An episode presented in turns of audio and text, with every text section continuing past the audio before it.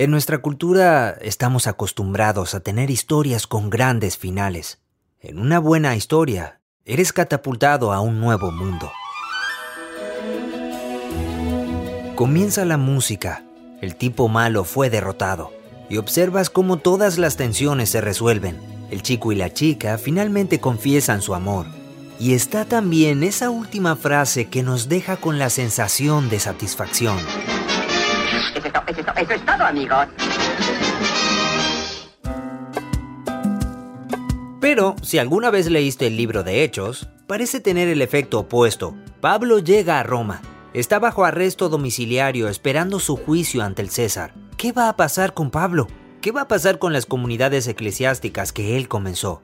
Y Lucas escribe esto. Las últimas frases del libro de Hechos son, Pablo se quedó dos años enteros en la habitación que alquilaba y recibía a todos los que iban a verlo predicando el reino de Dios y enseñando todo lo concerniente al Señor Jesucristo con toda libertad, sin estorbo.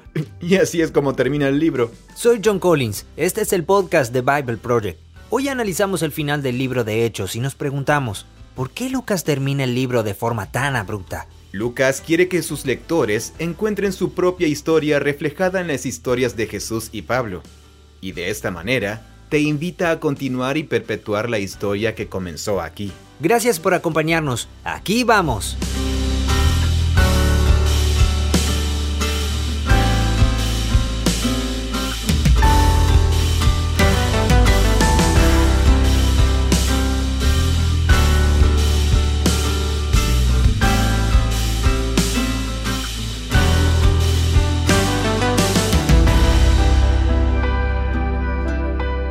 Muy bien, la recta final de Hechos. Hemos hablado mucho del libro de Hechos. Sí, hay tantas cosas buenas de las que hablar. Y ahora estamos en la parte de Hechos en la que Pablo está por ir a Roma. ¿Es verdad? Lo han ido pasando de gobernante en gobernante. Pablo, es tu problema ahora. Sí. Pablo, es tu problema ahora. Ahora tú lo traes. Pablo, es tu problema ahora. Sí, es cierto. Nadie quiere hacerse cargo de él. Sí, nadie. Ni siquiera saben qué cargos presentar contra él. y él llegó allí porque los líderes judíos en Jerusalén, bueno, en realidad la gente lo quería matar. Sí. Y por eso ellos dicen, tenemos que acabar con esta pelea. Y ahora dicen, bueno, ¿qué hacemos con él? Claro. Quieren matarlo. No podemos encontrar nada malo en él. Entonces Pablo abre su bocota y dice, muy bien, Sí. llévenme al César. Llévenme a Roma. Sí, y entonces ellos dicen, bueno chicos, tenemos que llevarlo a Roma ahora. No tendría que haber dicho eso, ¿cierto? Bueno, es interesante. En realidad hay un... ah, No incluí esto en nuestra conversación. En el capítulo 23, Pablo tiene un sueño en que Jesús se le aparece y dice, Oye, estoy contigo, vas a estar a salvo. Ah. Y vas a dar testimonio sobre mí en Roma. Ten ánimo. Sí. Y entonces Pablo permanece en el sistema por otros dos o tres años, esperando ir a Roma. Debió ser, digo, un tiempo tan frustrante después de una vida tan plena, Ah. Eh, al menos durante Sí. esos últimos años, Sí. con todos los viajes y toda la gente y todos esos Mm. constantes viajes haciendo recorridos, y después de haber estado a punto de morir todas esas veces Sí. y de haber iniciado todas esas comunidades, cambiando la vida de la gente. Y ver que todo esto ha sucedido y luego tener que esperar durante años en la cárcel Mm. Sí. por la vagancia y la injusticia Sí, de unos pocos claro, gobernantes. Sí, ¿no? totalmente. Eso debe haber sido frustrante. Apuesto a que eso fue algo muy importante por lo que Pablo tuvo que orar y en lo que tuvo que trabajar. Sí. Es durante estos años de encarcelamiento que elaboró y luego con un escriba escribió. Claro, la- muchas de las cartas, sí. Sí, sí, Efesios, Filipenses, Colosenses, Ay, bueno, Filemón. sí, ahí lo tienes. Estos fueron algunos de los mayores regalos que él hizo a la iglesia, Mm. sus escritos. Entonces, Entonces, estos- cuando él cuenta que está en la cárcel en esas cartas, está haciendo referencia a esta temporada de encarcelamiento. Ah, bien, eh, sí. Probablemente hubo otra temporada de encarcelamiento. Ah, Eh, muchos estudiosos piensan que fue en Éfeso donde realmente tocó fondo. Mm. Mencionó esto en la segunda carta a los Corintios. Ah, No parece estar relacionado con esta temporada, pero porque la cronología es algo complicada. Pero lo más probable, eh, sí, eh, es que este encarcelamiento en Cesarea esté relacionado con muchas de las cartas escritas desde la prisión. ah, genial. Eso fue algo realmente significativo que salió de esto, pero debe haberlo vuelto loco. Sí. Así que, pues sí, Pablo se ve atrapado en el sistema legal que es un desastre. Una cosa que hace Lucas, la forma en que ha diseñado los relatos sobre Pablo desde sus viajes misioneros, pero especialmente hasta su arresto, su viaje en Jerusalén, lo que le sucede allí, Mm. todos los juicios, todo lo que lo lleva a Roma. eh, esto es genial. Eh, todo esto tiene que ver con los patrones de diseño narrativo del Antiguo Testamento. Mm. La forma en que Lucas ha diseñado las narraciones de Pablo, yendo a Jerusalén, luego enfrentando a los oficiales romanos y luego yendo a Roma, todo esto fue desarrollado y vinculado haciendo eco a los momentos clave de la historia de Jesús en Lucas. Mm. Recuerda que esto es una obra de dos volúmenes Sí. de los viajes misioneros de Jesús. Luego Claro. su decisión de ir a Jerusalén y luego de lo que le sucede en Jerusalén. Mm. La gente ha notado estas correspondencias y paralelos por mucho, mucho tiempo. Un estudioso del siglo XX eh, llamado Charles Talbert eh, recopiló y fundamentó sobre el tema. Mm. No es que lo estamos inventando nosotros. Una vez que lo ves todo junto, he, he tratado de poner todo en un junto aquí, en un gráfico. Ah. Ah, Es abrumador y muy claro lo que Lucas está haciendo. Eh, Su libro se llama Patrones literarios, temas teológicos y el género de Lucas Hechos. Wow. Un éxito de ventas, estoy Patrones literarios. Sí. Siempre hablas de eso. Sí. Analicemos algunos de estos. Bien. Eh, solamente los vamos a mencionar.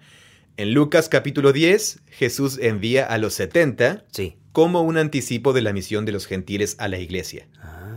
¿Recuerdas que envía a los 12 a anunciar el reino de Dios? Sí, claro. Esto está en Mateo, Marcos y Lucas. Bien. Pero después, en Lucas, conserva el recuerdo de que Jesús también envió a un grupo de 70, que enviando a 12... Ah, tiene- tiene sentido por las... Las tribus de Israel. Claro, sí. Pero a los 70, a quienes luego envió también a eh, territorios no judíos en Galilea, eh, piensa que 70 es el número de naciones en la tabla de las naciones de Génesis 10. Ah. Jesús, amigo mío, eh, es un nerd de los símbolos.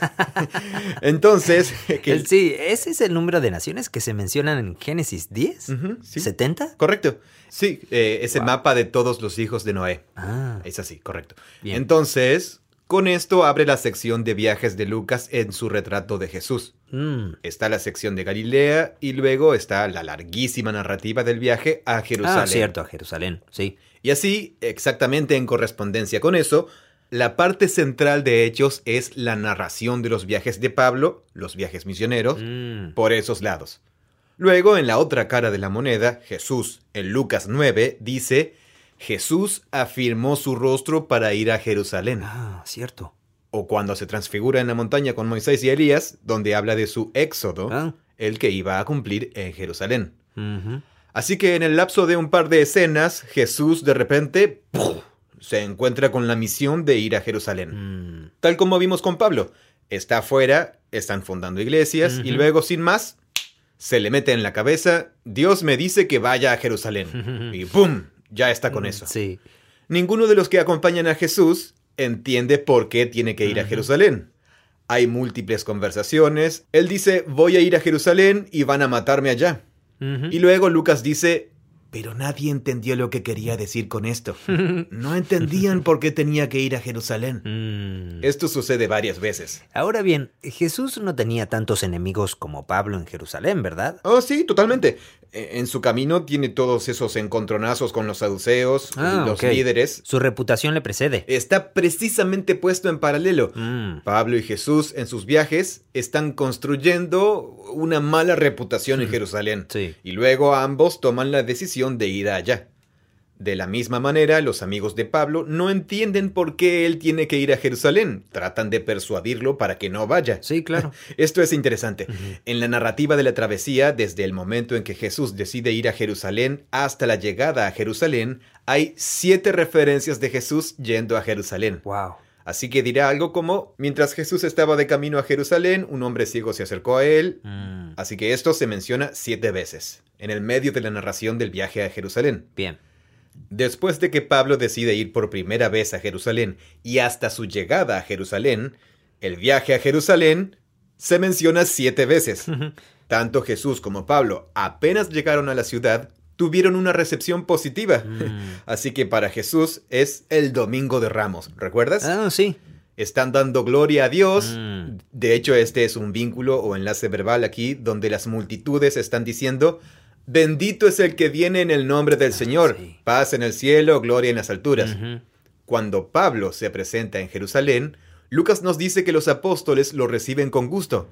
Al día siguiente, Pablo se presentó ante Santiago, los ancianos estaban allí.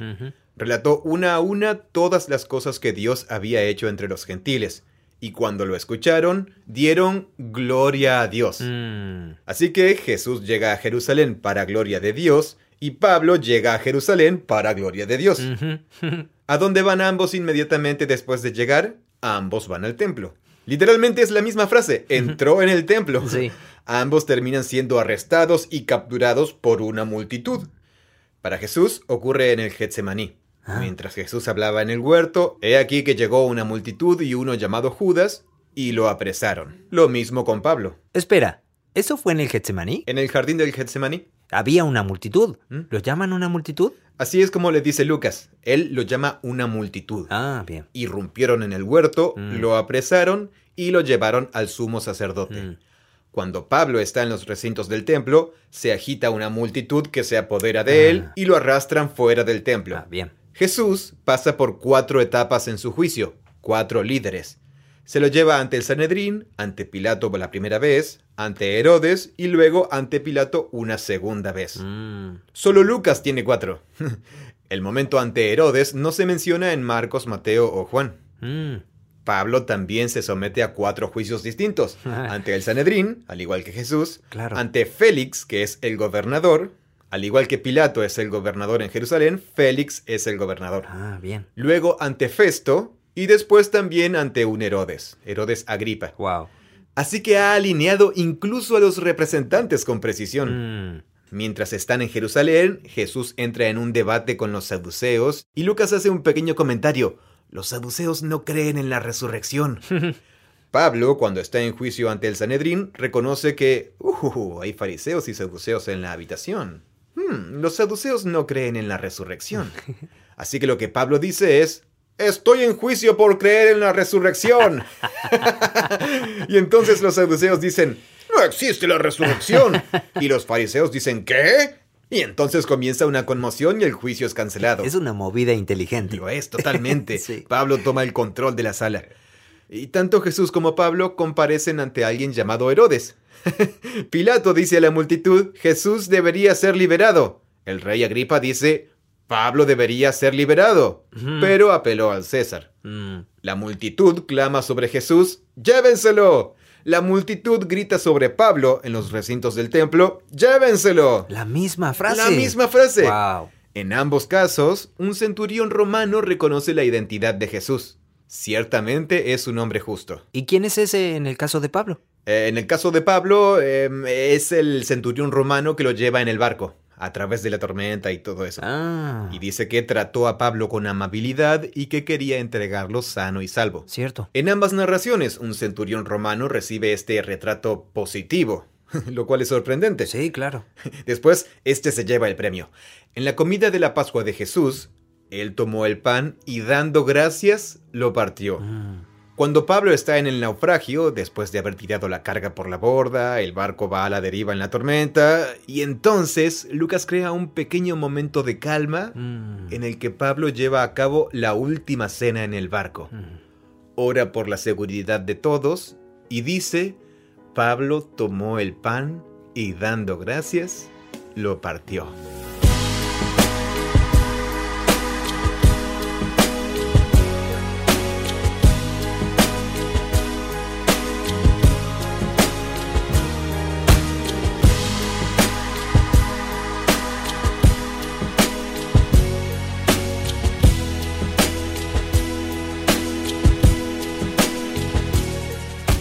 Estos son 16, son los más prominentes. Entonces te preguntas, ¿qué está pasando aquí? Mm. Tengo algunas citas y diferentes observaciones que ha hecho la gente, Ah. pero tengo curiosidad. Bien. Yo he estado mirando esto durante mucho tiempo y tú estás mirando esto por primera vez. Sí. Eh, ¿Cómo? Bueno, ¿qué? o sea, has estado mostrando cómo esto es una cosa típica en la literatura hebrea. Todas estas referencias o ecos? Lucas Hechos es eh, literatura hebrea. Ambos son literatura judía, escrita en griego por alguien que es un experto de la Biblia hebrea y de la Biblia griega. Así que supongo que lo primero que pensé fue, bueno, parece normal que haga eso. Pero sí, es interesante que Mm. para mí, yo, yo le diría a Lucas, bueno, ¿Qué? tómalo con calma. Pablo no es Jesús, Lucas, tranquilo.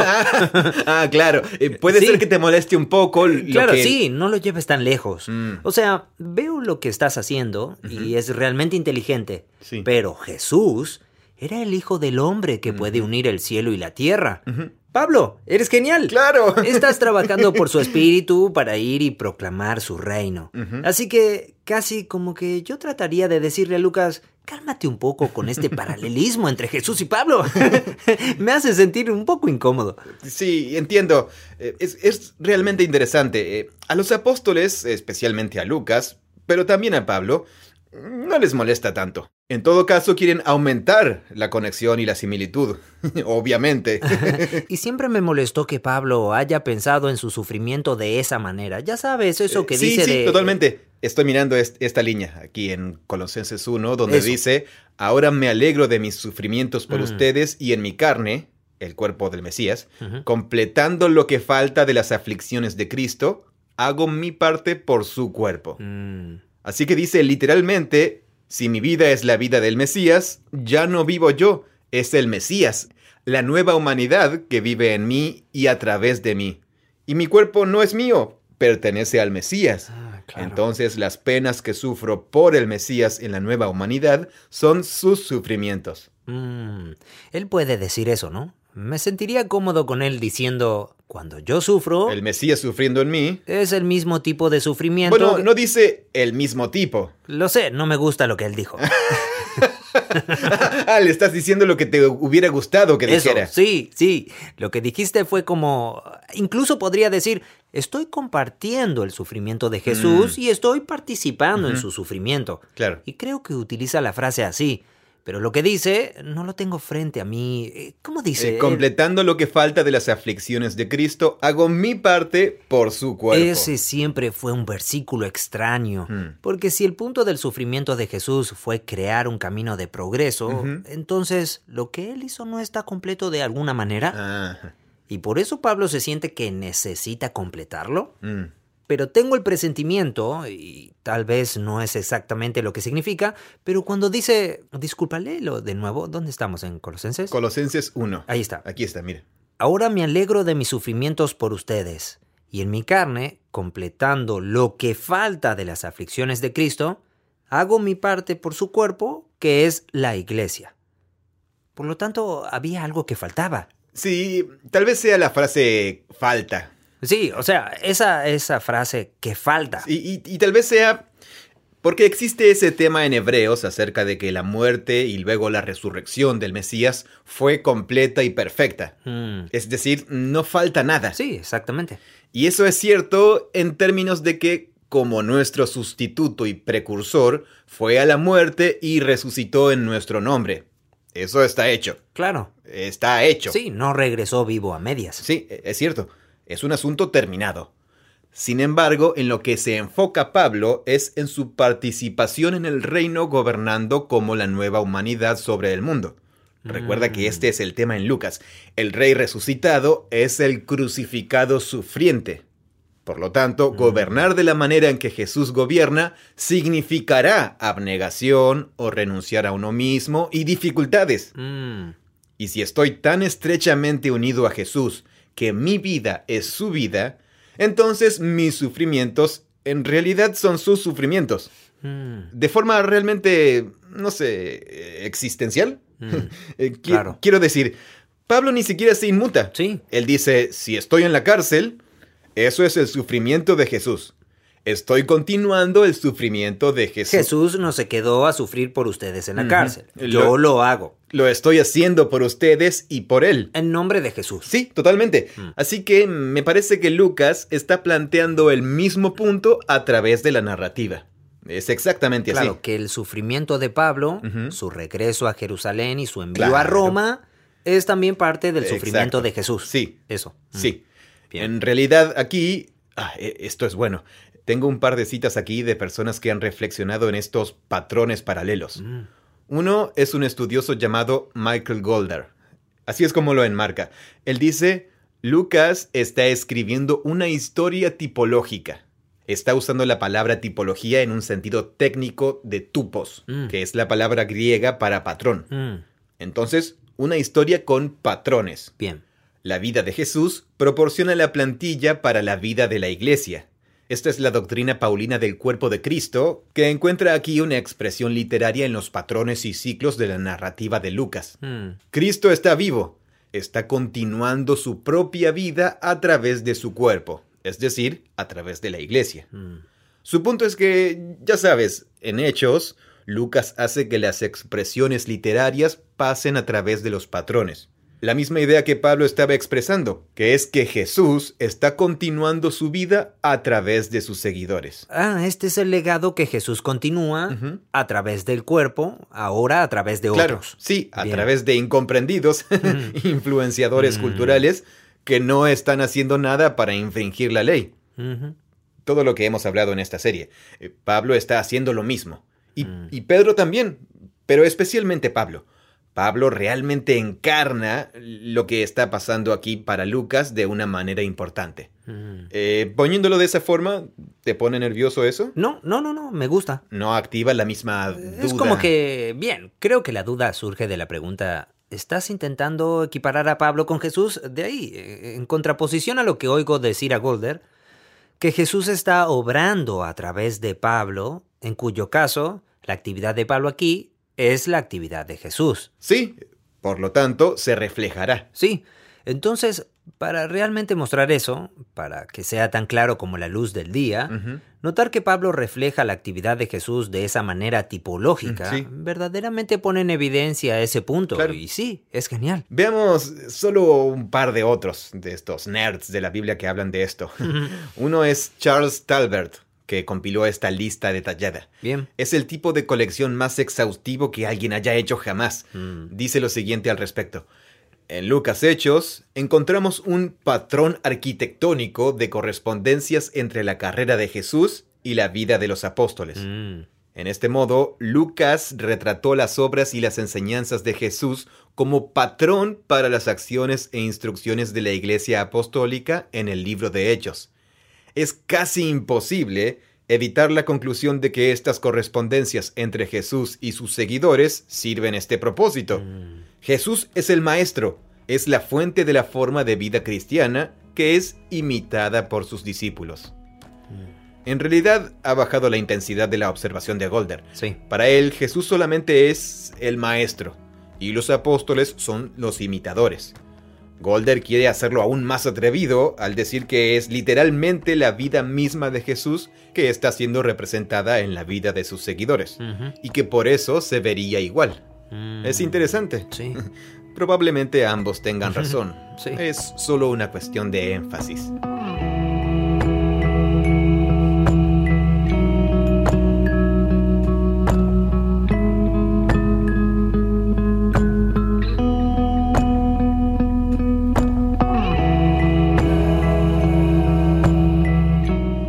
Algo interesante sobre el libro de Hechos, sobre cómo concluye. Ah, bien. En el libro de Hechos, ya sabes, tienes a Pablo entre todos estos juicios, la famosa historia del naufragio, y tienes a Jonás. Tenemos que- algunas muy buenas historias de naufragios por allí. Digo, sí, en la Biblia. ¿no? totalmente. Sí. Hay un buen puñado en realidad.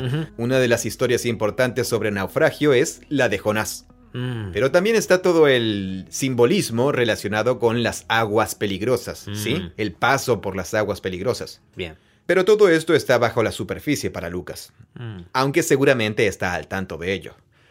Y entonces, Pablo ha atravesado con seguridad, eh, esto es genial, ha atravesado con seguridad el naufragio. El barco se rompe mientras se acercan a una pequeña isla llamada Malta, así que flotan sobre los restos del barco hasta la isla. Mm. Hay algunos isleños allí, Sí. y el nombre del jefe de la tribu es Publio. No estoy seguro que se diga así, eh, Publio Publius, no, no sé. Están preparando un fuego en la playa. Y luego Lucas incluye esta historia aleatoria en la que a Pablo lo muerde una serpiente. y él se la sacude de encima. y todos estaban tipo, debe ser un dios. Todos estaban esperando que se hinchara. sí, ellos dicen, sabemos lo que sucede cuando te muerde una serpiente. Y no le pasó nada. No le pasó nada. Y luego piensan que él es una deidad o algo así. Sí. Pero hay una parada. Es decir, eh, Pablo acaba de pasar por las aguas del caos. Sí. Y luego lo ataca, lo una, ataca serpiente. una serpiente. Ah. Son eventos de Génesis y de Éxodo que aparecen sí. aquí. Y a Pablo no le afecta nada de eso. La serpiente lo muerde y él solo se la sacude de encima. El barco se hunde y él simplemente flota hasta la sí, tierra. y tú dices, wow, Está este viviendo tipo... en otro nivel. Sí, es interesante. Sí. Así que termina en Roma. En Roma termina siendo patrocinado bajo arresto domiciliario y tiene un soldado romano que lo vigila, pero puede recibir a sus amigos. Sí. Comienza a invitar a todos estos líderes judíos a grupos de estudio bíblico Mm. y aparece una frase que describe lo que Pablo está anunciando. Aparece dos veces y casi no la escuchamos en todo el libro. Es la frase reino de Dios. Mm. Las últimas frases del libro de ellos son, Pablo se quedó por dos años enteros en la habitación que alquilaba y recibía a todos los que iban a verlo predicando el reino de Dios y enseñando todo lo concerniente al Señor Jesucristo con toda libertad y sin estorbo. Y así es como termina el libro. Fíjate cómo comienza ese párrafo con por dos años enteros.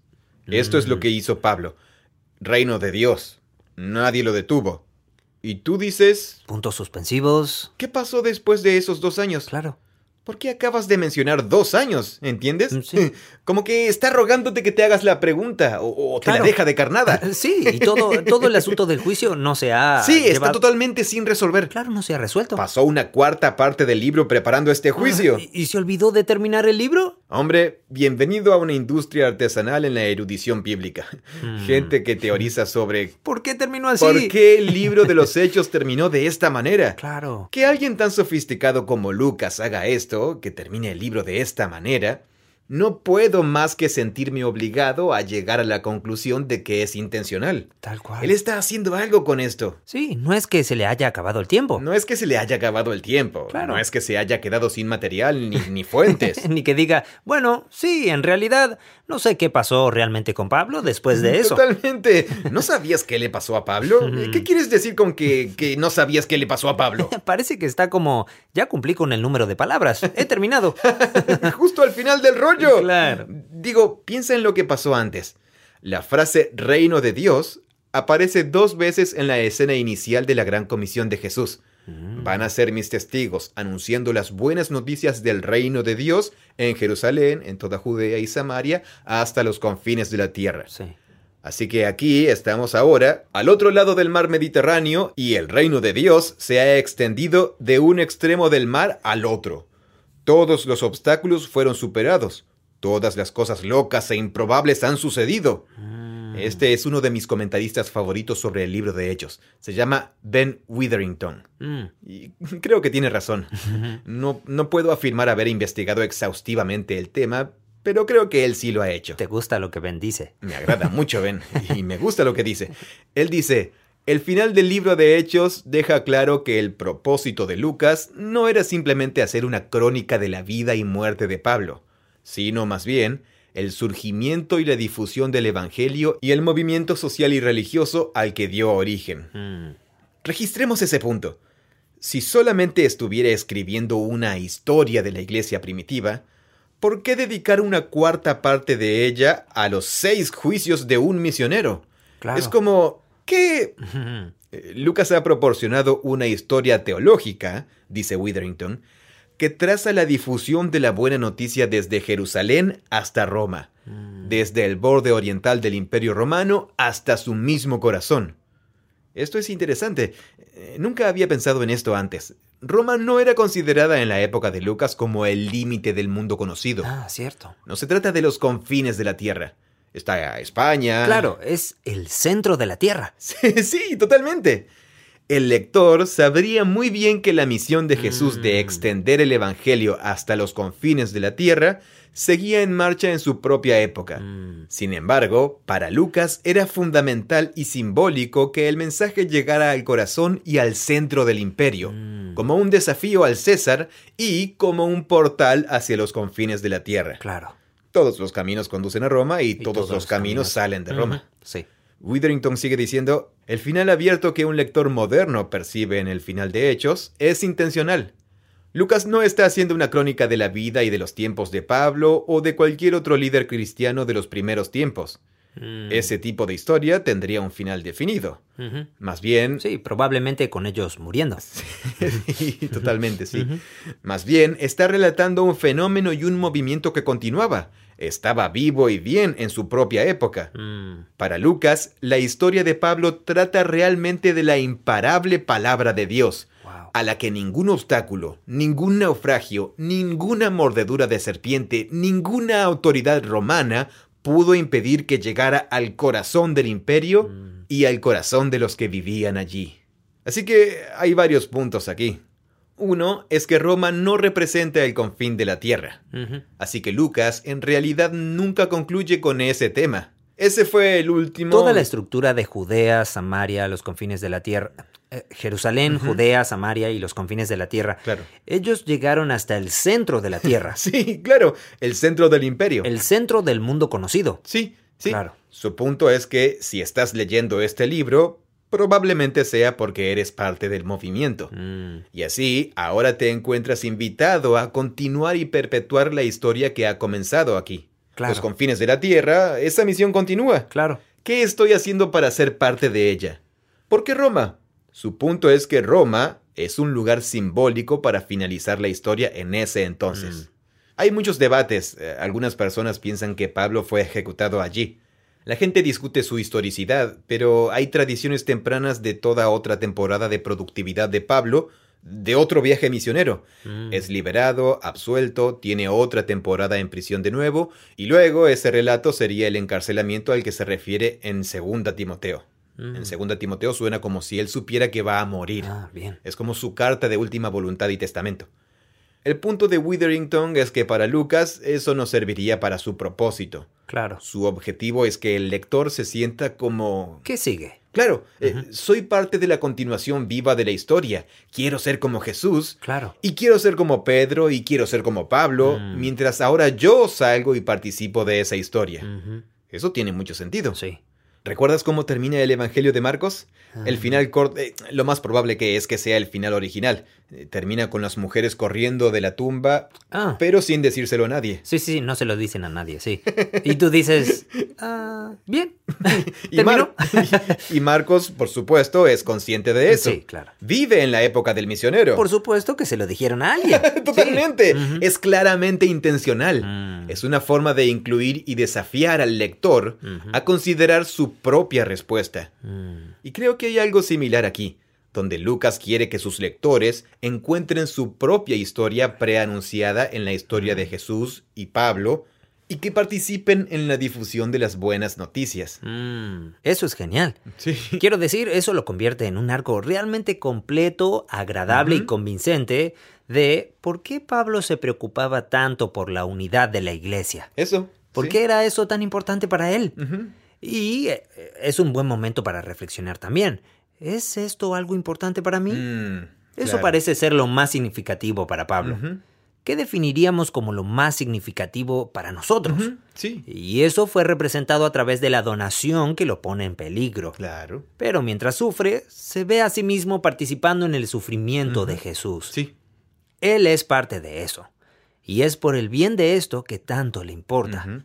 Y entonces el libro nos deja como sin conclusión para que luego nos sentemos y digamos, a mí, a mí me importa así de tanto. Ah, sí, sí, seguro. Cuando sufro, digo. Yo sufro. Claro.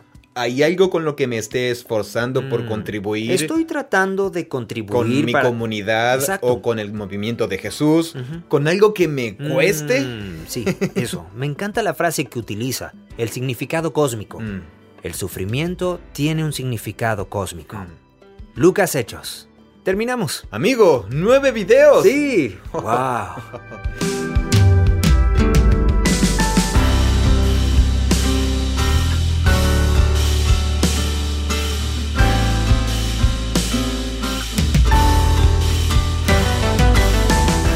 Gracias por escuchar este episodio del podcast.